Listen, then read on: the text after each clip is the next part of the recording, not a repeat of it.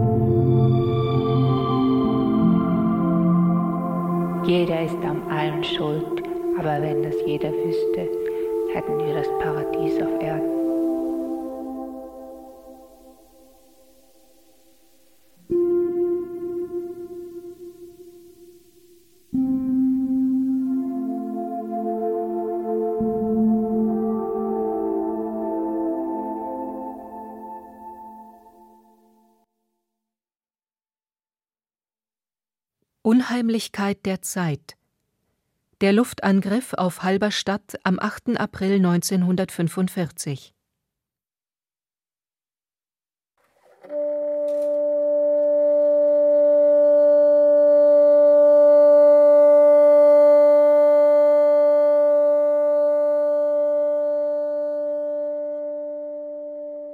Abgebrochene Matineevorstellung im Kapitol, Sonntag, 8. April Spielfilm Heimkehr mit Paula Wessely und Attila Hörbiger.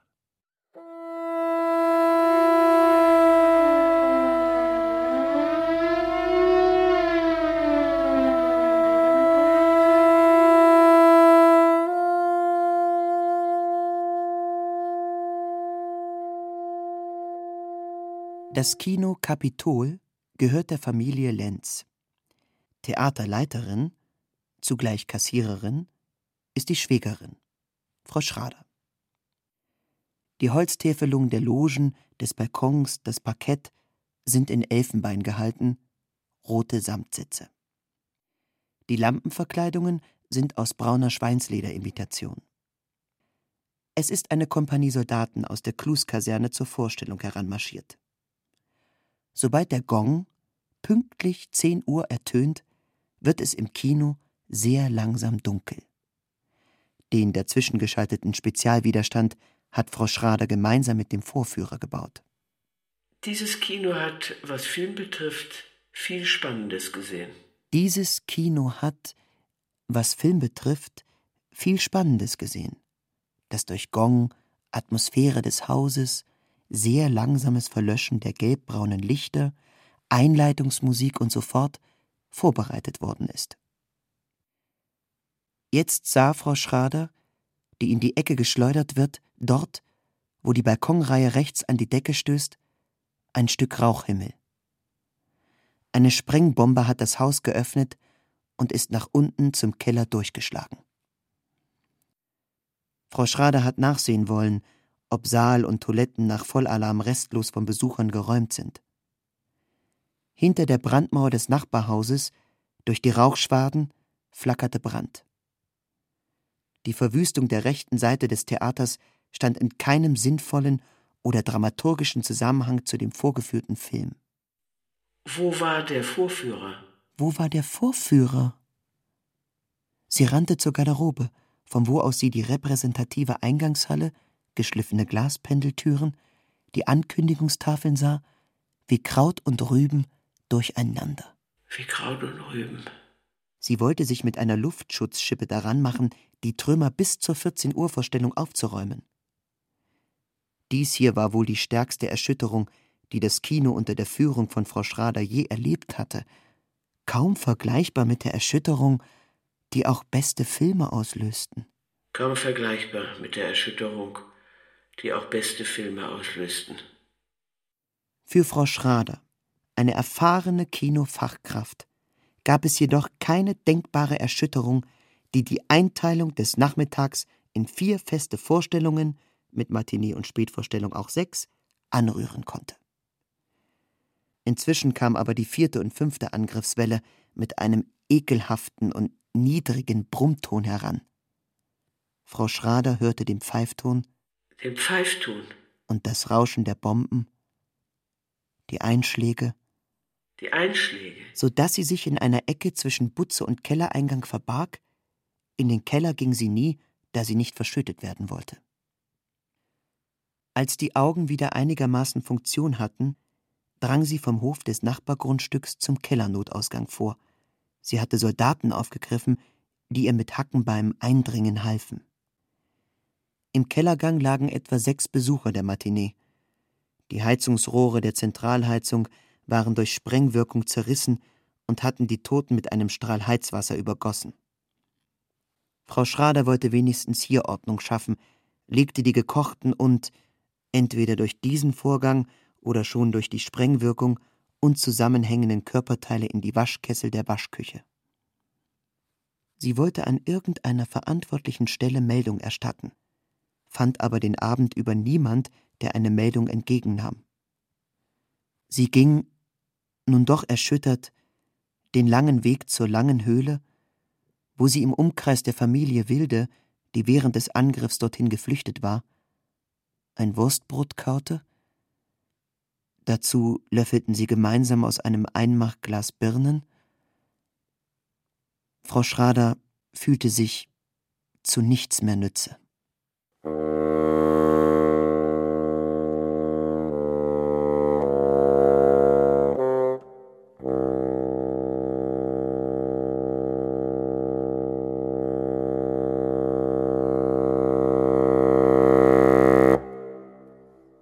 Unbekannte Fotograf. Der Mann wurde in der Nähe des Bismarckturms Spiegelsberge von einer Militärstreife gestellt. Er hielt den Fotoapparat noch in der Hand, in seinen Jackentaschen fanden sich belichtete Filme, Rohfilm, Fotozubehör. In der Nähe des Tatorts, das heißt in der Nähe der Stelle, von der er zuletzt fotografierte, befinden sich die Eingänge zu unterirdischen Anlagen, die in den Fels gesprengt sind und in denen Rüstungsproduktion untergebracht ist.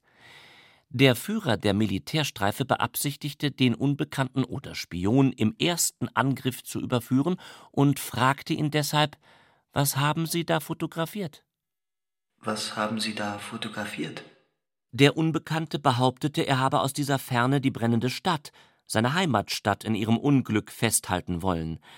Er behauptete, Inhaber eines Fotogeschäfts am breiten Weg zu sein, habe von allem Besitz als Fotograf nur Fotoapparat und Filme an sich gerafft und sei über Fischmarkt, Martiniplan, Westendorf, dann über Mahndorf in Richtung Spiegelsberge vorgedrungen. Der Streifenführer, angesichts der hochrangigen Ereignisse dieses Tages an eine verhältnismäßig langweilige Waldstelle gebannt, konnte nicht hoffen, an diesem Tag einen besseren Fang als diesen zu machen. Sobald die Soldaten, den Gefangenen von Süden die Moltke-Straße herunter vor sich hertreibend, zum Kommandanturgebäude durchzudringen versuchten, sahen sie durch die Rauchschleier, dass diese Kommandantur ein Berg aus Backstein, Eisenteilen und so fort war. Ob die Wachsoldaten den Unbekannten auf dessen Vorstellungen hin auch von einigen Zweifeln bewegt hinsichtlich des Sinns ihres Tuns, in einer so verheerenden Umgebung freiließen oder ob wegen der Explosion eines Blindgängers in der Nähe Heineplatz die Wachsoldaten einen Moment abgelenkt waren, so dass er entfloh, weiß man nicht. Abbildung. Foto des unbekannten Fotografen Nummer 1.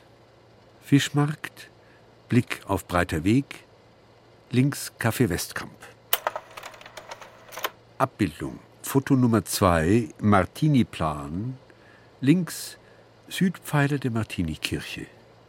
Im Hintergrund das Lokal Saure Schnauze. Abbildung. Foto Nummer 3, Eingang Schmiedestraße. Abbildung. Foto Nummer 4, Fliehende. Westendorf. Stadtauswärts. Abbildung Foto Nummer 5 gegenüber Hauptpost. Abbildung Foto Nummer 6 letzter Standpunkt des Fotografen. Friedhofsgärtner Bischof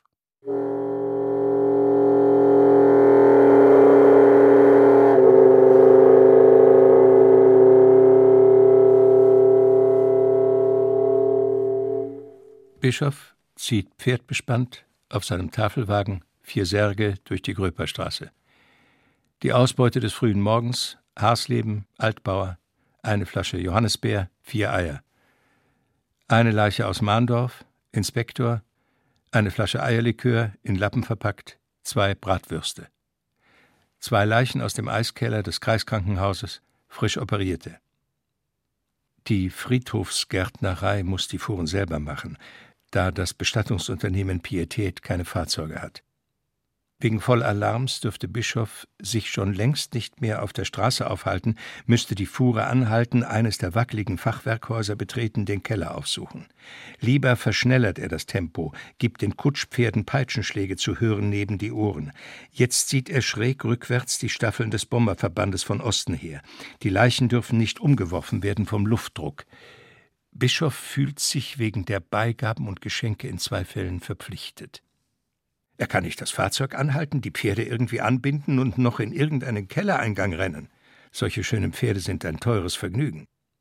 Bischof jagt die Altgräberstraße hinauf zu den neuen Anlagen. Dort hebt er die Särge vom Wagen und stellt sie aufeinander. Danach steigt er in eine der offenen Gruben, so dass er nur ein Stück Himmel über sich sieht, Bläue, die die Augen schmerzt. Macht alle alten Jahre neu, macht alle Zeiten satt.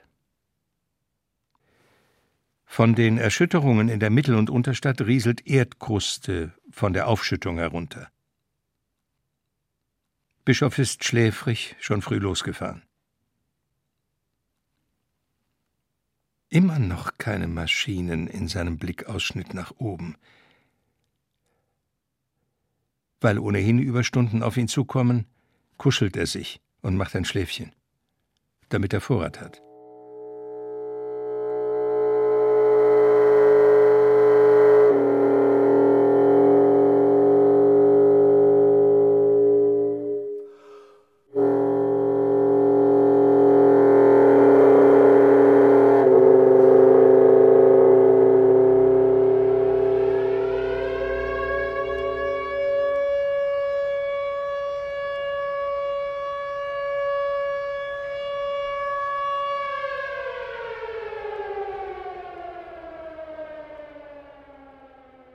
Der Bomberpulk, etwa 200 Maschinen, denen im Abstand von 10 Flugminuten, das heißt jetzt über Nordhausen, weitere 116 Maschinen folgten, flog in etwa 7000 Meter Höhe von Südwesten auf die Stadt Halberstadt zu. Die Formation, wie zur Attacke geordnet, hatte einen traditionell kavalleristischen Anschein, war aber berechnet, nicht Parade, sondern eine Position, in der die Maschinen würden sie durch Yachtflugzeuge angegriffen zum Feuerschutz zusammenrückten, würden sie durch Flak beschossen auseinandergezogen werden könnten. Die Pionierphase solcher Angriffe mit vier motorigen Fernbombern B-17, jeder eine Werkstatt, aber der kompakte Verband als Fabrik, liegt drei bis vier Jahre zurück. Die Komplettierung des Verfahrens hat Faktoren, die in der Pionierphase eine Rolle gespielt hatten, als irrational ausgegliedert wie Gottvertrauen, militärische Formenwelt, Strategie, Binnenwerbung gegenüber den Besatzungen, damit sie angriffswillig sind, Hinweise auf Eigentümlichkeiten des Ziels, Sinn des Angriffs und so fort.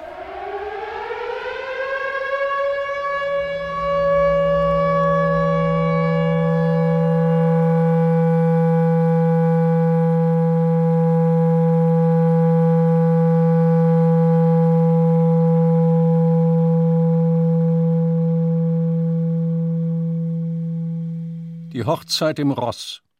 Ich war heute früh um sechs Uhr hier und habe geguckt. Wollte euch nicht hierher laufen lassen. Und nichts ist vorbereitet. Blumen und alles. Das sagte die Brautmutter, als sie vom Dom her ankamen und das geschmückte Notfrühstück sahen.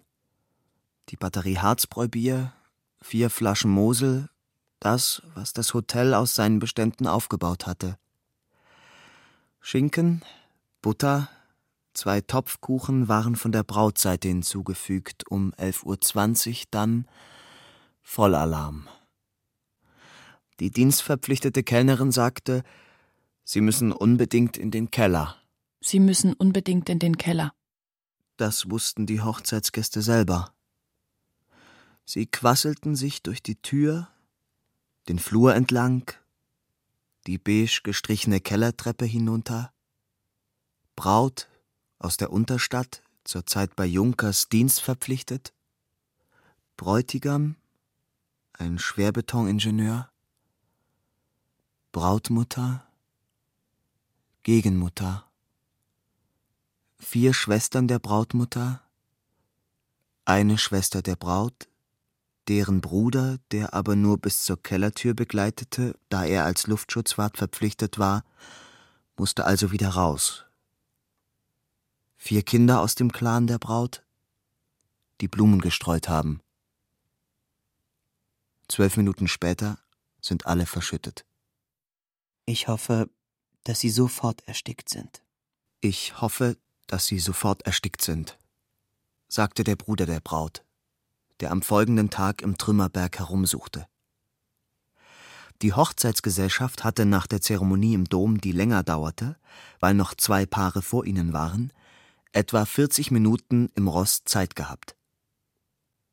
Der Bruder der Braut hatte ein Koffergrammophon mitgebracht und das Lieblingslied der Braut abgespielt.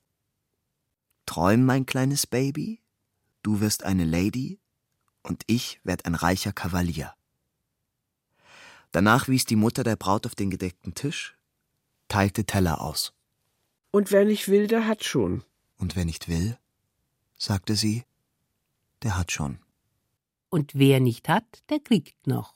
Und wer nicht hat, erwiderte die Gegenmutter, der kriegt noch. Was liest du da?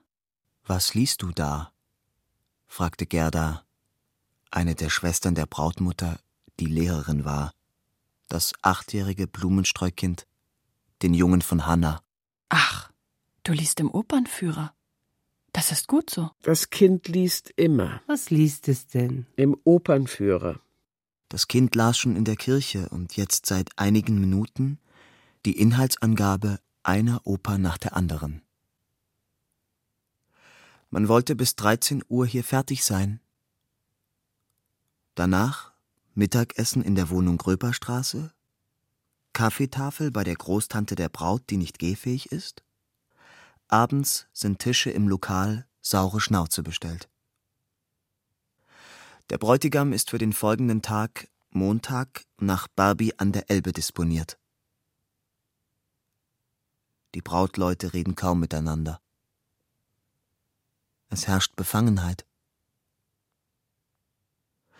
Vor Ablauf einer Stunde soll sich das ändern. Daran werken Brautmutter und Gegenmutter. Es besteht nämlich eine wirkliche Gefahr. Bräutigam ist hervorgegangen aus einer besitzenden Familie in Köln. Die Halberstädterin, seine Braut dagegen, kommt aus der Unterstadt. Familie ohne Vermögen. Das Du rutscht noch nicht zurecht zwischen den gegnerischen Familienverbänden außer zwischen den Brautleuten, die die Sache angezettelt hatten, jetzt aber schwiegen. Man hoffte in der Brautfamilie auf einen krisenfreien Tag, bis zur Ablieferung des Paares. In deren Zimmer im Ross, nachts, ein Uhr. Oder Abtretung eines Schlafzimmers in der Wohnung Gröperstraße. Dies war ja nun egal. Dann wäre auch diese Feier abgepfiffen. Der Familienteil fühlte sich überanstrengt. Wie gesagt, es entkam keiner.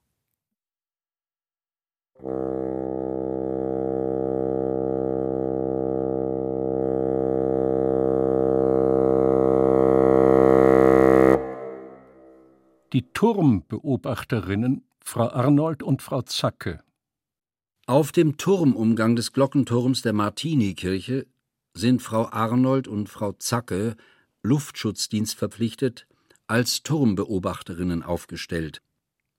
Sie haben sich auf Klappstühlen hier eingerichtet, Taschenlampen, die tagsüber nicht gebraucht werden, Thermosflasche mit Bier, Brotpakete, Ferngläser, Sprechfunkgeräte.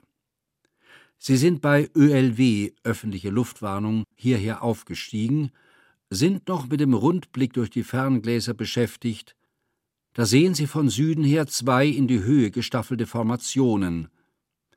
Sie geben durch, etwa 3000 Meter Höhe Richtung Quedlinburger Straße Heineplatz B-17 Fernbomber. Rauchzeichen über der Südstadt. Frau Arnold ergänzt, ruft in das von Frau Zacker gehaltene Funkgerät hinein, die quacken Bomben. Die quacken Bomben. Zwölfmal Reihenwurf beiderseits der Blankenburger Bahn. Frau Arnold, es laufen noch Massen mit Sack und Pack in Richtung Spiegelsberge. In Richtung Spiegelsberge. Frau Zacke, nicht alle Maschinen haben geworfen. Damit ist der Redestrom der Turmbeobachterinnen zunächst zu Ende. Beide Frauen zählen.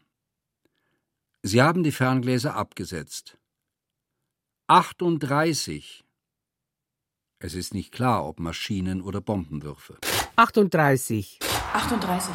38? Über Gegensprechanlage wird von der Zentrale zurückgefragt, was 38? Stein- und Hardenbergstraße, Hühlinger Straße, Heineplatz, Richard-Wagner-Straße. Was 38? Was 38? Was 38? Frau Zacke antwortet für Turmbeobachterin Arnold, die das Gerät hält. Einmal 38 und dahinter 96 Maschinen. Versammlung über Wehrstedt. Turmbeobachterinnen werden über Gegensprechanlage informiert, dass über Nordhausen im Abstand von zehn Flugminuten weitere Bomberwellen folgen. Es sind genug da. Sie sieht, dass die Flugzeuge aus der Schleife heraus aus Richtung Wehrstädter Brücke, Hindenburgstraße direkt auf sie zufliegen. Schräg dazu aus Richtung Oschersleben kleinere, schnellere Maschinen. Eine der zweimotorigen Maschinen taucht aus etwa 1000 Meter Höhe im Sturz auf 300 Meter hinunter. Setzt Rauchzeichen über Gröperstraße. Also weit abseits nach Norden. Rauchzeichen schwarz über Fischmarkt und so weiter, gelb über Unterstadt. Die Maschinen flogen jetzt über die Beobachterinnen hinweg.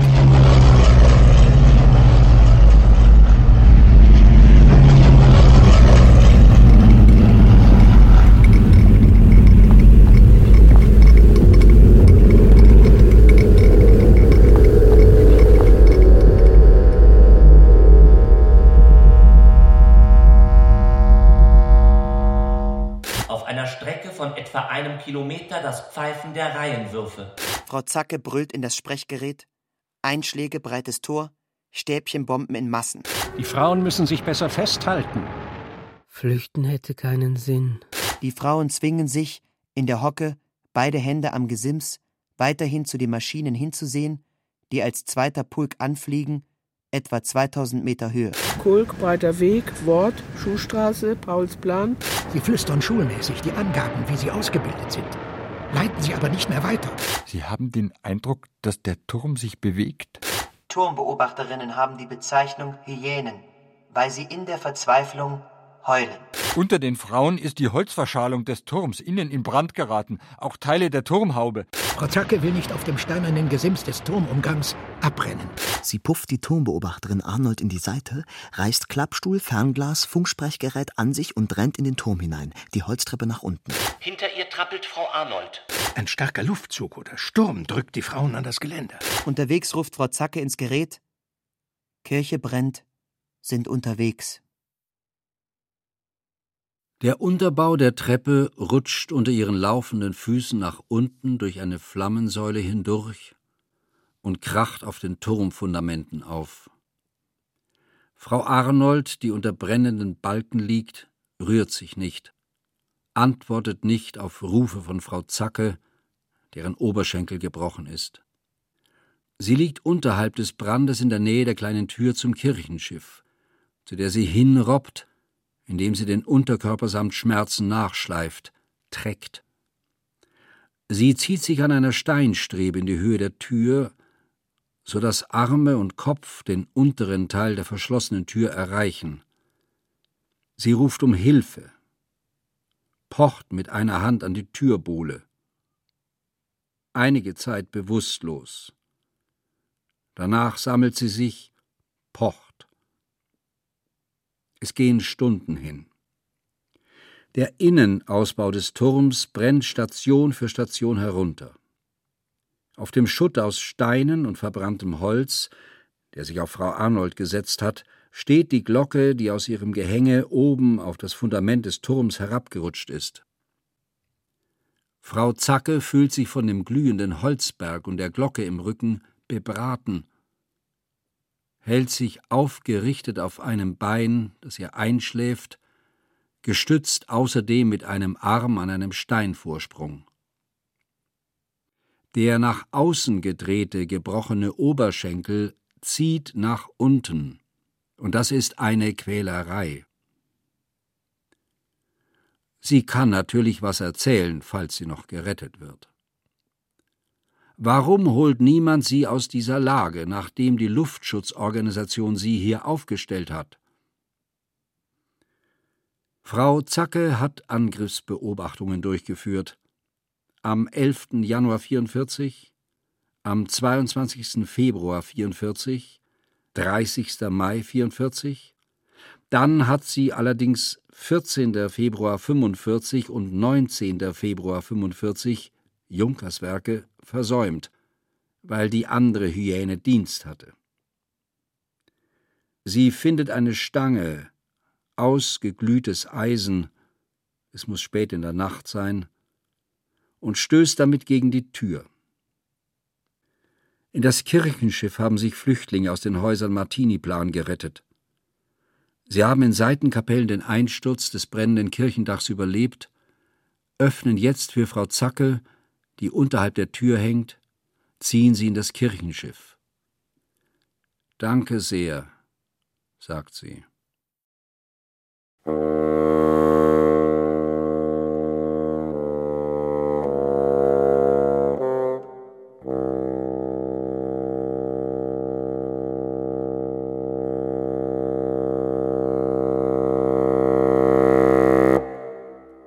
Domgang 9 In den Fenstern stand, umgekippt, unmittelbar nach dem Angriff, eine Auswahl von Zinnsoldaten, die übrigen in Schachteln verpackt in Schränken. Insgesamt 12.400 Mann, das Neische Dritte Korps, wie es im russischen Winter in Richtung der östlichen Nachzügler der großen Armee verzweiflungsvoll vorrückt. Das wurde im Advent jährlich einmal aufgestellt. Nur Herr Kramert selbst konnte die Masse in der richtigen Reihenfolge stellen. Er ist in panikartiger Flucht weg von diesem Liebsten, in der Kerbsschere von einem brennenden Balken am Kopf getroffen worden, kann keinen Willen mehr bilden. Die Wohnung Domgang 9, mit allen Zeichen von Grammerts persönlichem Stil, liegt noch zwei Stunden ruhig und intakt, allenfalls, dass sie sich im Laufe des Nachmittags immer mehr erhitzt. Gegen 17 Uhr ist sie, wie auch die Zinnfiguren in ihren Schachteln, die zu Klumpen verschmelzen, ausgebrannt.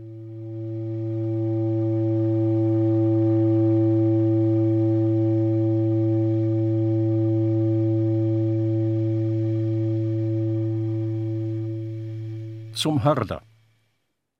In dieser Kneipe am Weinmarkt lecken die Flammen um 14 Uhr an dem über der Theke angebrachten Schild einem verzagten Arsch vermag kein fröhlicher Furz zu entfahren. Die durcheinandergefallenen Biergläser zerspringen. Wenig später fällt die Schuttmasse des ganzen Hauses auf den ausgeglühten Bierausschank.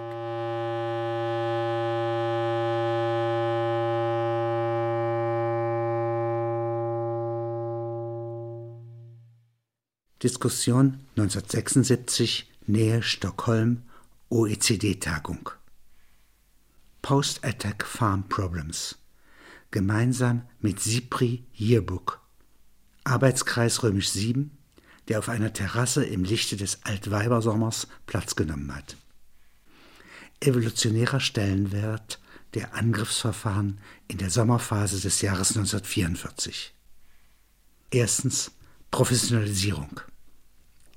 Es ist nicht der Einzelkämpfer von Valmy, der bewaffnete Bürger, Proletarier, Lehrer, Kleinunternehmer, der diese Angriffe durchführt, sondern der geschulte Fachbeamte des Luftkriegs. Analytische Begrifflichkeit, deduktive Strenge, prinzipieller Begründungszwang in den Gefechtsberichten, Fachverstand und so fort.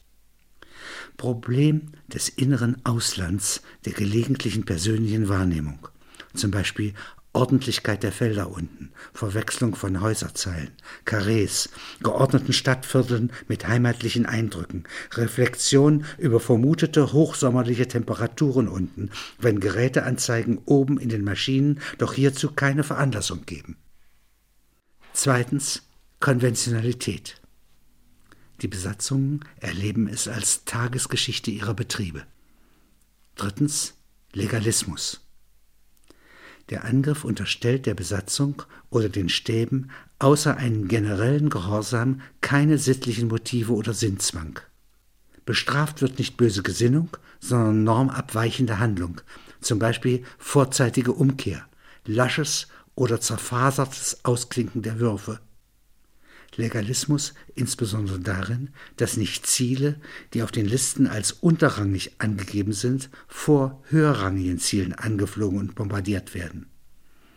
Gewissermaßen befindet sich eine Justiz im Anflug. Viertens Universalität. Anstelle dessen, was 1942 Thymos Tapferkeit oder Disziplin, also persönliche und damit auf das System bezogen begrenzte Eigenschaften sind, ist die Geltung innerhalb des generalisierenden Gesamten aller Kriegsverbände getreten. Damit ist die Systemschwelle zum universalistischen System anstelle des eng Personalen überschritten. Es kämpfen, sagt Fritzsche, Mitarbeiter im Arbeitskreis 7, hier insbesondere keine Klassen gegeneinander, ebenso wenig wie vor Verdun, Vielmehr vermischen sich oben wie unten Arbeitskraft und Produktionsverhältnis in ganz unübersichtlicher Weise. Die Klarheit des Himmels, Zielstrebigkeit der Anflugsformation, Gegensatz von einfachen Besatzungsmitgliedern, meist aus den unteren Ständen, und Kommandeurselite oder auch die ganz ausgepowerte Lage derjenigen, die unten in der Stadt dem Produktionsverhältnis Luftangriff ausgesetzt sind, täuschen gerade darin, dass man die Geschlechterketten zurückverfolgen müsste, um auf höchst verwinkelte Weise die Wurzeln dieses Ganzen zu analysieren.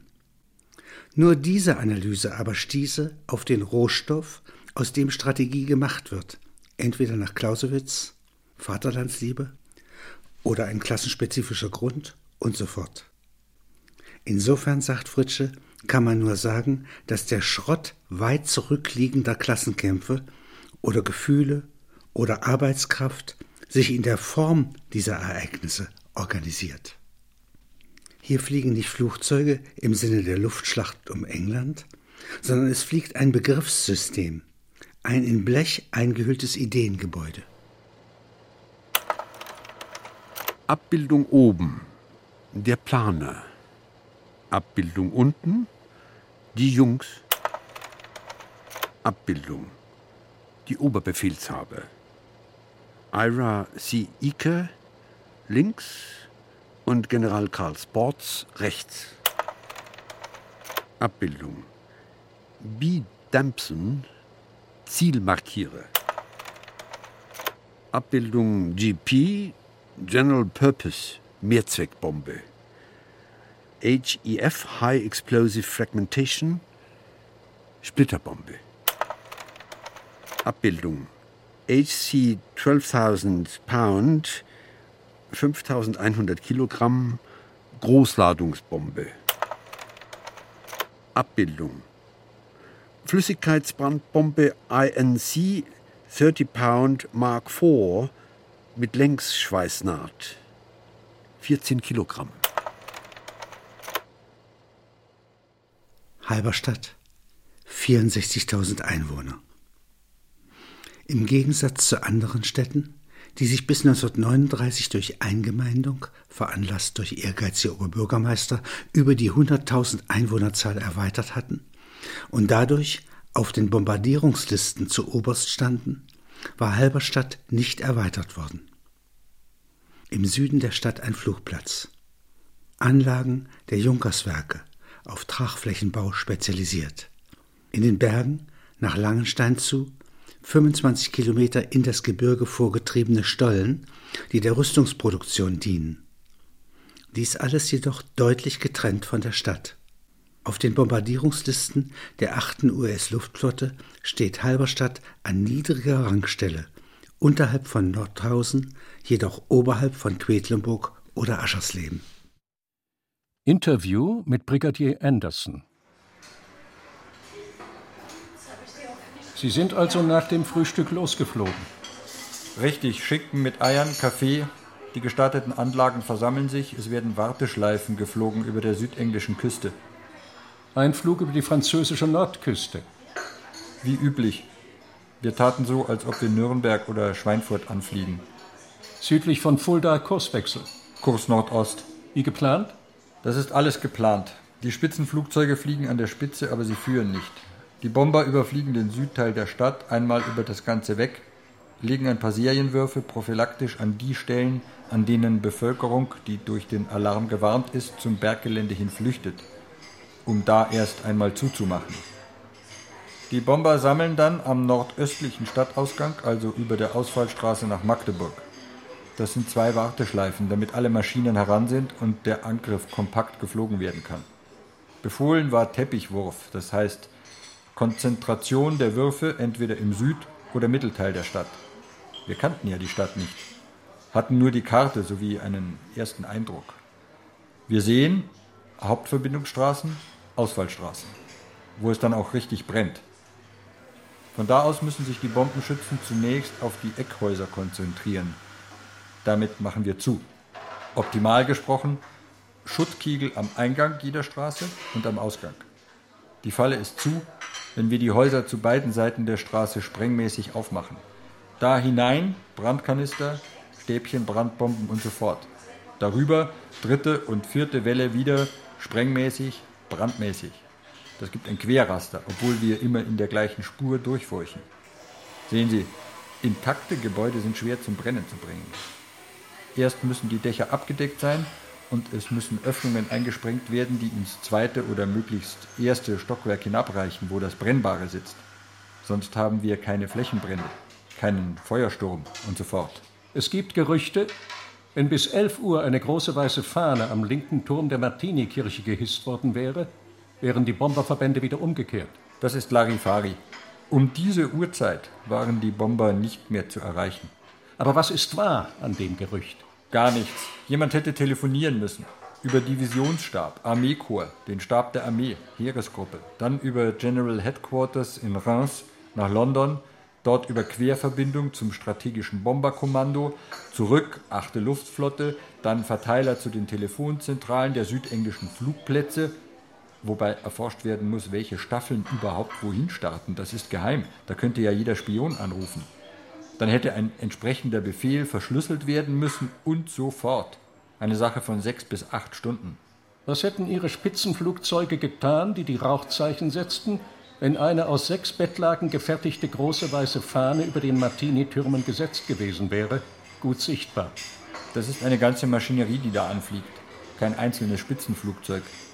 Was soll das weiße Großlaken bedeuten? Eine List? Gar nichts? Man hätte sich vielleicht darüber unterhalten. Die nachfolgenden Maschinen drücken nach. Gesetzt den Fall, es sind keine Rauchzeichen da, dann nimmt man an, dass das versäumt worden ist und setzt entweder neue oder geht nach Sicht vor. Das ist aber keine faire Chance. Was sollte denn die Stadt tun, um zu kapitulieren? Was wollen Sie denn noch? Verstehen Sie denn nicht, dass es gefährlich ist, mit einer brisanten Fracht von fünf oder vier Tonnen Spreng- und Brandbomben die Rückreise anzutreten? Wer will für die schwer beladenen Enten die Verantwortung übernehmen, nur weil sich ein weißes Tuch gezeigt hat? Die Ware musste runter auf die Stadt. Es sind ja teure Sachen.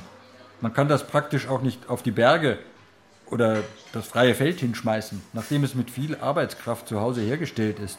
Sie konnten wenigstens einen Teil auf freies Feld werfen oder in einen Fluss. Diese wertvollen Bomben, das bleibt doch nicht vertraulich.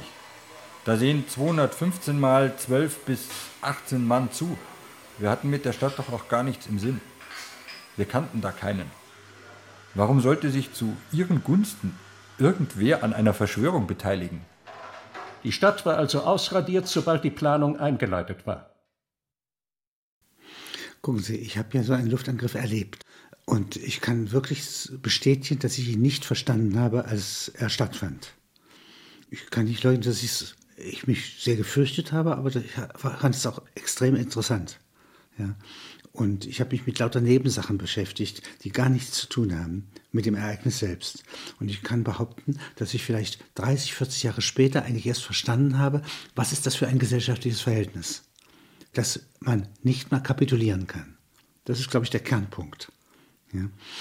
Und äh, das zeigt mir eine Übermacht des industrialisierten Kriegs, bei denen der Schein, der selbst noch bei Verdun vorhanden ist, dass hier zwei Fronten einander gegenüber liegen, weggeräumt ist. Denn die Bevölkerung unten und die Industrieanlage, die da oben anfliegt, die sind um Aggregatzustände der Gesellschaft verschieden.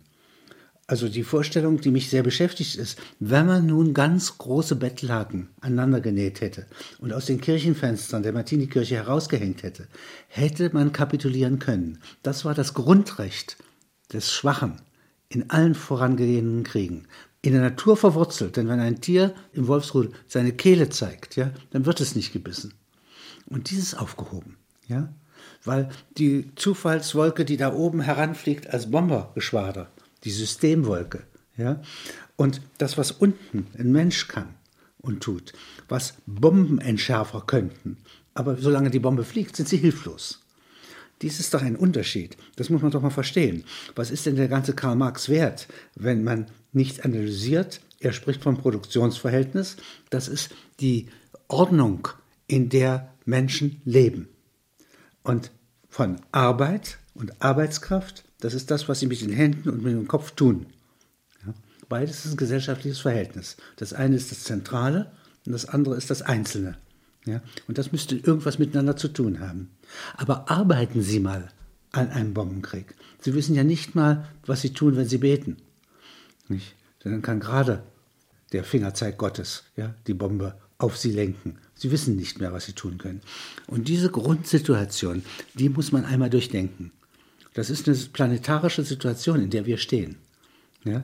Das ist nicht anders, wenn wir hier in Europa abhängig davon sind, dass in Pakistan und Indien nicht eine ganz große Katastrophe atomar passiert. Ja? Dann sind wir auf eine Weise vernetzt, gegen die die Finanzkrise gar nichts ist. Und dies im Bewusstsein zu halten, dies zu verstehen als gesellschaftliches Verhältnis, ja? Dabei nicht gleich zu sagen, ach Verhängnis, wir sind Skeptiker, wir können doch nichts ändern, sondern zu sagen, für unsere Kinder tun wir etwas, einen Ausweg muss es geben. Ja?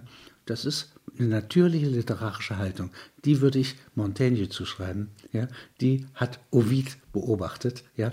Das ist das, was wir von Marx lernen können, nicht? der nun selber kein Literat ist. Und das ist das, wofür man Geschichten schreibt. Deswegen kann man den Luftangriff nicht aussparen.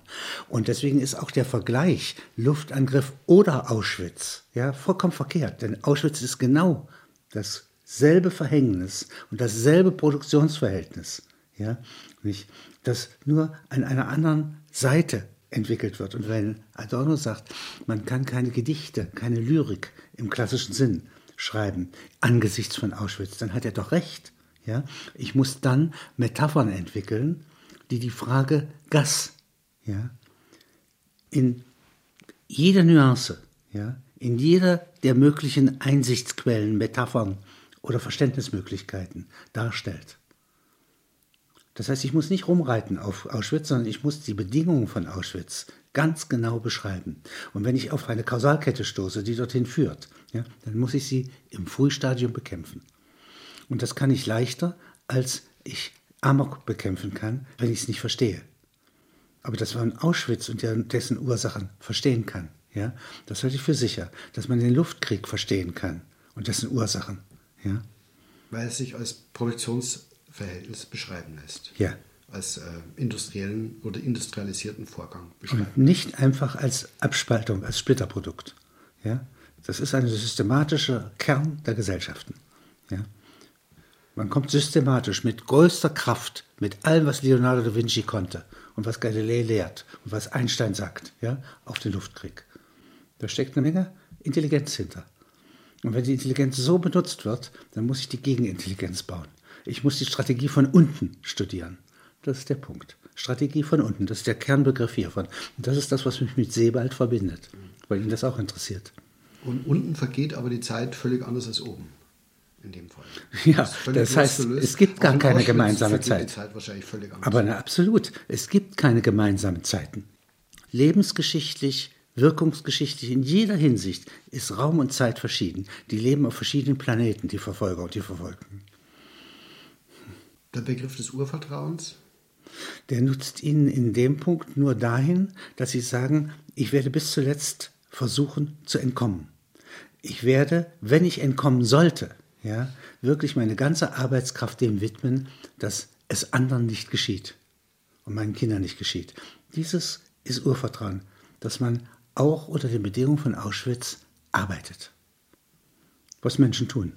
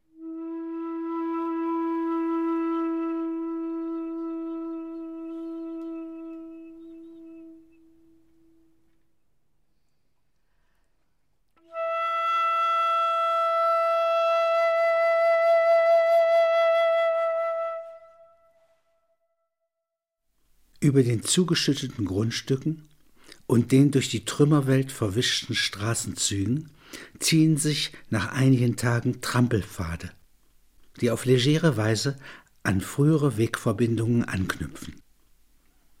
Auffällig ist die Stille, die über der Trümmerstätte liegt. Die Ereignislosigkeit drückt insofern, als in den Kellern Brände noch leben, die sich von Kohlenkeller zu Kohlenkeller zäh unterirdisch dahinziehen. Viel Krabbelgetier. Einige Zonen der Stadt stinken. Es sind Leichensuchergruppen tätig. Ein strenger, stiller Geruch nach Verbranntem liegt über der Stadt, der nach einigen Tagen vertraut empfunden wird. Und Sie wo haben wir jetzt Sie zu verordnen im Ganzen? Dich dabei. Da laufe ich rum. Ja? Aber als Kind. Also wenn ich in die Stadt gehe, da waren früher Häuser, Straßen, Läden, ja, Schulweg, ja. Und jetzt läuft man da so quer drüber, da steht aber nichts. Dann läuft man da lang, dann läuft man in der Stadt, besuche ich meinen Freund Fritz Wilde, ja. Oder da lang, über den Fischmarkt, ehemaligen, ist ja kein Fischmarkt, ja, nicht? Also einen anderen Pfad. Und dann gibt es immer so Abkürzungen. So geht die Straße meinetwegen, ja, und zunächst einmal geht auch so ein Pfad so lang. Aber dann geht er so ein bisschen so, eine Abkürzung, ja, weil man über die Trümmer weg kann. Und äh, so wie auch das Gras so wächst, das wächst ja auch nicht regelmäßig nach der Anordnung der ehemaligen Stadt. Und dann geht es in die Unterstadt, da ist die Frau Steinrück. Ich komme von Herrn Dr. Kluge, soll was abholen. Ja? Das ist eine Tasche, bisschen Fleisch drin. Ja? Dann geht es über die Wege wieder zurück. Und wenn Sie einen Freund besucht haben, äh, haben Sie dann gespielt? Oder? Wir hatten Keller. Ja? Und äh, in den Kellern hatten wir zum Beispiel 80 äh, Portionen Christbaumschmuck zusammengeholt aus anderen Kellern. Oder aus dem Lazarett in der Volksschule 3 hatte ich 60 Mensch-Erde-Spiele mit diesen Steinchen. Da kann man mit Soldaten spielen. Ja? Alle Blauen gegen alle Roten und so. Ja? Und das, das haben wir zusammen das, gemacht. Das Soldatenspielen äh, wurde einem nicht ausgetrieben sozusagen durch die Umstände. Äh, wenn Kinder mit Soldaten spielen, bedeutet das überhaupt nicht, dass das Soldaten sind, ja? sondern die machen das, was sie von den Erwachsenen hören, unwillkürlich nach. Und zum Beispiel erobern, sagen wir mal, ich Alaska und der meinetwegen Südseeinseln. Ja? Das hat alles mit Krieg nichts zu tun, weil es ist ja auch so eine kleine Figürchen. Ja? Aber es hat zu tun mit dem, dass vorher das wichtig war ja, für die Erwachsenen. Jetzt kommen sozusagen die ganzen Divisionen gehen nach Frankreich. Ja? Das hat man schon gemerkt. Dann ziehen die durch die Stadt. Endlose Transporte. Und das merkt man. Man registriert eigentlich nur Wichtigkeiten. Und zwar nicht die, die man selber hat, sondern die die Erwachsenen haben. Und das wird jetzt in den Kellern von Fritz Wilde und mir nachgespielt. Wir gewinnen nachträglich alle Schlachten. Besucher vom anderen Stern. Ende Mai kam ein Besucher, James N. Eastman Jr., nach Halberstadt. Im Auftrag jener Gruppe von Stabsoffizieren, die später das Albert F. Simpson Historical Research Center, Maxwell Air Force Base, Alabama errichteten. Er suchte alle Städte auf, die an Bombardierungen teilgenommen hatten, um Material zu sammeln für eine grundlegende psychologische Studie. Der Verbindungsoffizier zum Oberbürgermeisteramt führte ihn bei den zivilen Stellen ein. Er brachte Verpflegungspakete mit, um die Zungen zu lösen. Das war nun kaum nötig. Die Leute redeten alle ziemlich gern. Er wusste aber praktisch schon alles im Voraus. Er kannte die Redensart, an jenem furchtbaren Tag, an dem unsere schöne Stadt dem Erdboden gleichgemacht wurde, und so fort. Die Spekulationen nach dem Sinn, die stereotypen Erlebnisberichte. Er hatte diese gewissermaßen fabrikmäßigen Phrasen, die sich aus den Mündern herausfütterten, schon gehört in Fürth, Darmstadt, Nürnberg, Würzburg, Frankfurt, Wuppertal und so fort. Redeten sie, um Verpflegungspakete zu erhalten? Er war in einer Villa einquartiert, die innerhalb der Absperrung für das Militärpersonal im Spiegelsbergenweg lag. Ach, Sie waren am 8. April mit da oben? Wie sah das denn von da aus? Er hatte erwartet, Hassgefühle zu ernten, irgendeine Reaktion, die ihn in die Feindesfront einreihte. Die Bewohner, die er befragte, wendeten sich weder gegen ihn noch gegen den Angriff. Sie hatten sich in der elenden, staubigen Gegend eingerichtet, an den Rändern der Zerstörung, an denen sie siedelten wie an einem ausgetrockneten See. Es lag aber eine gewisse Traurigkeit über dem Ganzen. Auf die Frage, würden Sie in die USA auswandern, antworteten 82 Prozent mit Gern. Wann geht denn das? Sie flunkern, das geht doch gar nicht. Es war klar, sie wollten, wenn sich schon alles im Wechsel befand, den Wechsel zügig fortsetzen. Sie wollten weg. Versuche zum Wiederaufbau waren auch dort, wo Materialien nachgewiesen wurden, nicht festzustellen. Ganze sechs Versuche in der Stadt auf zerstörten Grundmauern ein Dach für einen ersten Stock zu errichten. Alle diese Fälle obere Mittelschicht. Bei unterer Mittelschicht und Unterschicht keine Versuche von Bauwillen. Die Pointe seiner Arbeit ging von der Annahme aus, dass diese nicht notwendigen Bombardements zähe Feinde schüfen, die nicht aufhören würden, auf Rache zu sinnen, also eine Wiederauflage der Versailles-Denkform, mit der die Nachkriegspolitik der Alliierten zu rechnen hätte. Die Hypothese ließ sich nicht bestätigen. Ob er noch ein Stück Kuchen haben wollte? Ja, die Befragte hatte Kuchen aus Emersleben. Es schien ihm, als ob die Bevölkerung bei offensichtlich eingeborener Erzähllust die psychische Kraft, sich zu erinnern, genau in den Umrissen der zerstörten Flächen der Stadt verloren hätte. Qualitative Antwort einer Befragten an einem gewissen Punkt der Grausamkeit angekommen ist schon gleich,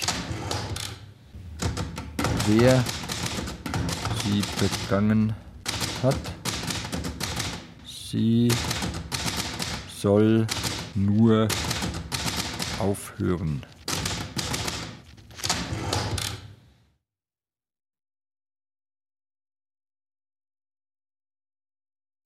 Alexander Kluge Chronik der Gefühle Unheimlichkeit der Zeit Der Luftangriff auf Halberstadt am 8. April 1945 mit Alexander Kluge, Wolfgang Hinze, Ilja Richter, Hans Zischler, Johannes Herschmann, Nico Holonitsch, Peter Fricke, Helmut Stange, Christian Friedel, Hannelore Huger, Sandra Hüller, Monika Manz und Hans Magnus Enzensberger. Musik Susanne Bruckesch sowie die Solisten des Symphonieorchesters des Bayerischen Rundfunks Petra Schießel, Werner Mittelbach, Rainer Seidel und Frank Reinecke. Ton und Technik Hans Scheck, Susanne Herzig. Regieassistenz Stefanie Ramp. Bearbeitung und Regie Karl Bruckmeier. Produktion Bayerischer Rundfunk 2009. Redaktion Katharina Agathos, Herbert Kapfer. Der Hörspielpool. Hat's dir gefallen? Ja, sehr. Hörspiele und Medienkunst. Weitere BR-Produktionen auf einen Blick gibt es im Netz unter hörspielpool.de.